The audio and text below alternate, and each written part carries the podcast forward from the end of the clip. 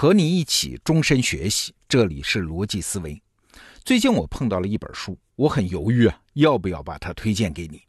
因为它的名字叫做呢，让你在公司显得很能干的五十二种方法。那天我在得到电子书板块里面偶然看到它，哎，这种名字我一扫心里就给它一个标签：鸡汤书。而且它不是教你怎么能干，而是教你怎么显得能干。哎，这作者的发心也不正啊，所以当时我就略过了。但是啊，过了几天，这本书居然升到了畅销榜的前几名，而且我亲眼看到有同事读这本书，居然笑出了声啊！哎，那我就得看看了。哎，这一看还真就看出了一些心得。在汇报心得之前，我先跟你说说这本书的来历。这本书的作者啊，叫罗斯麦卡蒙。他的本职工作呢是著名的时尚杂志叫《时尚先生》的资深编辑，但是要知道十几年前他可不是啊，他只是西南航空公司杂志的一个编辑。这两个编辑差别有多大呢？你想，《时尚先生》那是美国赫斯特报系的著名杂志，是时尚界的标杆啊，影响力是遍及全球的，而一本航空公司的杂志。你懂的，就是在飞机上放在前面的口袋里，让乘客免费翻翻的那种杂志。而且，时尚先生的办公地点那是在纽约的核心区，那那本航空杂志的编辑部呢，在达拉斯，是在美国的德克萨斯州啊，是出牛仔的地方。哎，那奇怪，这个麦卡蒙先生他是怎么从一个地方上的小媒体，突然跑到纽约的主流媒体上班的呢？这是一个非常偶然的机遇了。话说，那是二零零五年，《时尚先生》杂志社的招聘主管有一次坐飞机，偶然翻到一本航空杂志，哎，发现上面有篇文章写的不错，作者当然就是这位麦卡蒙先生啊。所以下了飞机之后，就给他打了一个电话，说：“你啊，愿不愿意来我们《时尚先生》杂志社来上班嘞？”哎，你看，机会就这么从天上掉下来了。这一想很巧啊，其实跳出来想想，这事儿一点也不稀奇。做内容的公司嘛，他总是求贤若渴。就像我们自个儿啊，也是做内容的公司。哎，如果我在什么地方看到好文章，如果我能联系到作者，我总会想想有没有机会把他挖来做同事的。但是反过来呢，对于当时的麦卡蒙这个作者来说，那就懵掉了呀。那个心情，你想想啊，他就像是在咱们中国一个县电视台的记者突然接到央视的电话，说我们很欣赏你，你来我们这儿工作吧。他总会想啊，这是真的吗？别是骗我吧？有一个词儿啊，叫冒名顶替者综合征。哎，很多名人都遭遇过啊，就是说很多人在获得某种成功之后，就感觉天哪，不会吧？怎么会是我嘞？我怎么配得上这样的成就呢？我一定是个冒牌货呀！我其实不行的呀，不得了，我马上就要露馅了。哎，当时的麦卡蒙就是这种感觉，冒名顶替者综合征就犯了。那后来的事儿你也猜到了啊，他来到了纽约，参加了面试，就拿下了这份工作，然后就这么在《时尚先生》杂志社待下来了，直到成为时尚界的资深编辑。他之所以后来写成了这本书。我再给你念一下书名啊，叫《让你在公司显得很能干的五十二种方法》。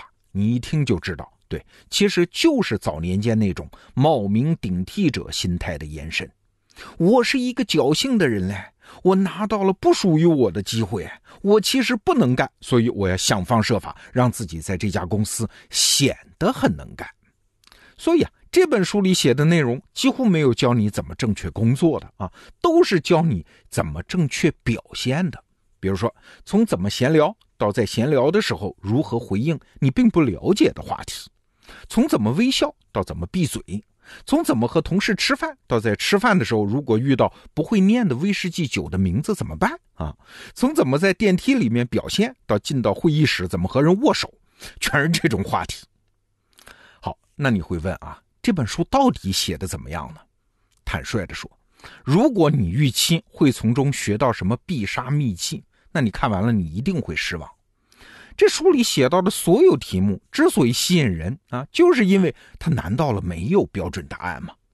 所以啊，这本书的写法其实主要是插科打诨啊，你会看到无处不在的那种美式幽默啊，一边自黑一边黑别人，一边夸张一边逗闷子。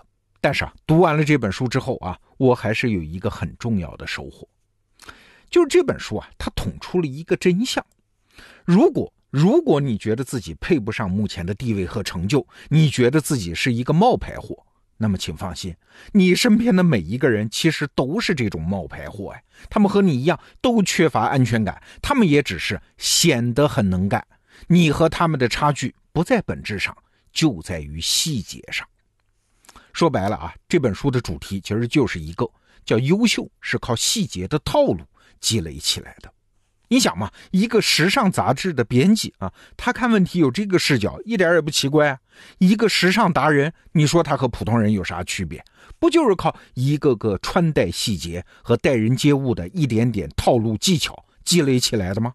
书里面举了很多例子啊，比如说书当中有一章的题目叫“害怕做演讲怎么办”。听着很扎心吧？但是你想，短短才一千多个字，哎，而且还有大量的篇幅是在插科打诨、开玩笑，你还真能指望看这一千多个字能学会演讲吗？哎，所以这一章当中真正有用的就是几句话，他介绍了卡内基式的演讲公式。啥叫演讲公式呢？就是三句话。第一句叫先讲一个与演讲主题相关的动人的个人故事。第二句话，为听众推荐可采用的具体行动；第三句话，简明清楚地解释采取这个行动的好处，然后演讲结束。听着很简单吧？啊，我自己也做演讲啊，所以我深深的知道这个公式它很简单，但是超级有用。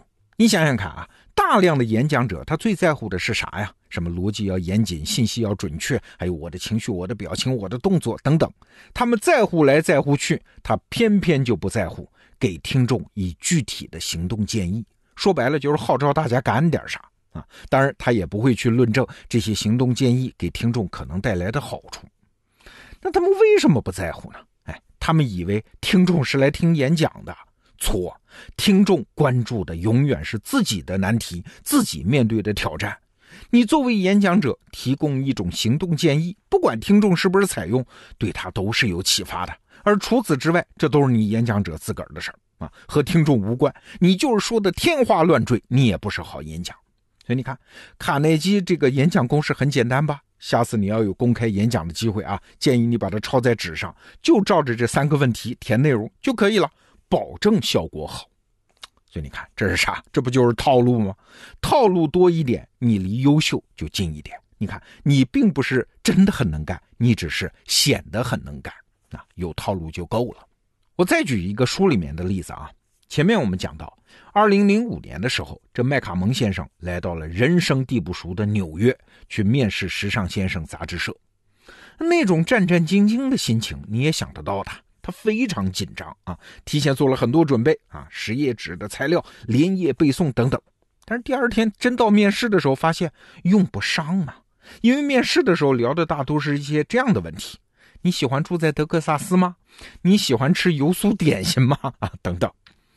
多年之后啊，这麦卡蒙回顾当年的那场面试，他发现最起作用、说的最对的是这么一句话，就是面试快结束的时候。他对对方说：“嗯，今天我很高兴跟你们聊天。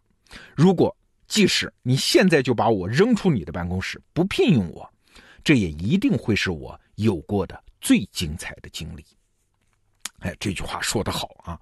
我罗胖自己被面试过，也面试过别人，我体会得到这句话的威力的。你想，发现你的才能，这是面试之前就完成的工作。那面试是干嘛的呢？是未来的老板和雇主想发现你的谦逊、率真、热情和感恩之心。所以麦卡蒙刚才这句话一出口，就说明他是真的喜欢这家杂志社，而且不以是否被录取为前提。所以那句话值得你背下来啊！你要是学会了这句话，而且能用你自己的方式在面试的时候说出来，哎，你不就又攒了一个套路吗？你在公司里面会显得很能干的。好，最后啊，今天我还是忍不住要评价一下这本书。请问他写的好吗？哎，我说他至少不是那种典型意义上的好，甚至我觉得作者就是先拉了一张很吸引人的话题的清单，然后没事的时候就写两笔啊，有干货说点干货，没干货就插科打诨，连插科打诨有时候都懒得，就草草带过。这一本书就这么写成了。你要是看完它啊，估计你心里会冒出这么一句话：这么写书我也行啊。好了，那问题来了，那请问你的书在哪儿呢？对，我们和麦卡蒙之间可能唯一的区别就是他写了呀。对，写书可能就是装，就只是显得很优秀。套用那句话，世界上本没有什么优秀，你装的多了，细节攒的够了，显得优秀的次数多了，便也真的优秀了。好，这个话题我们就聊到这儿。逻辑思维，明天见。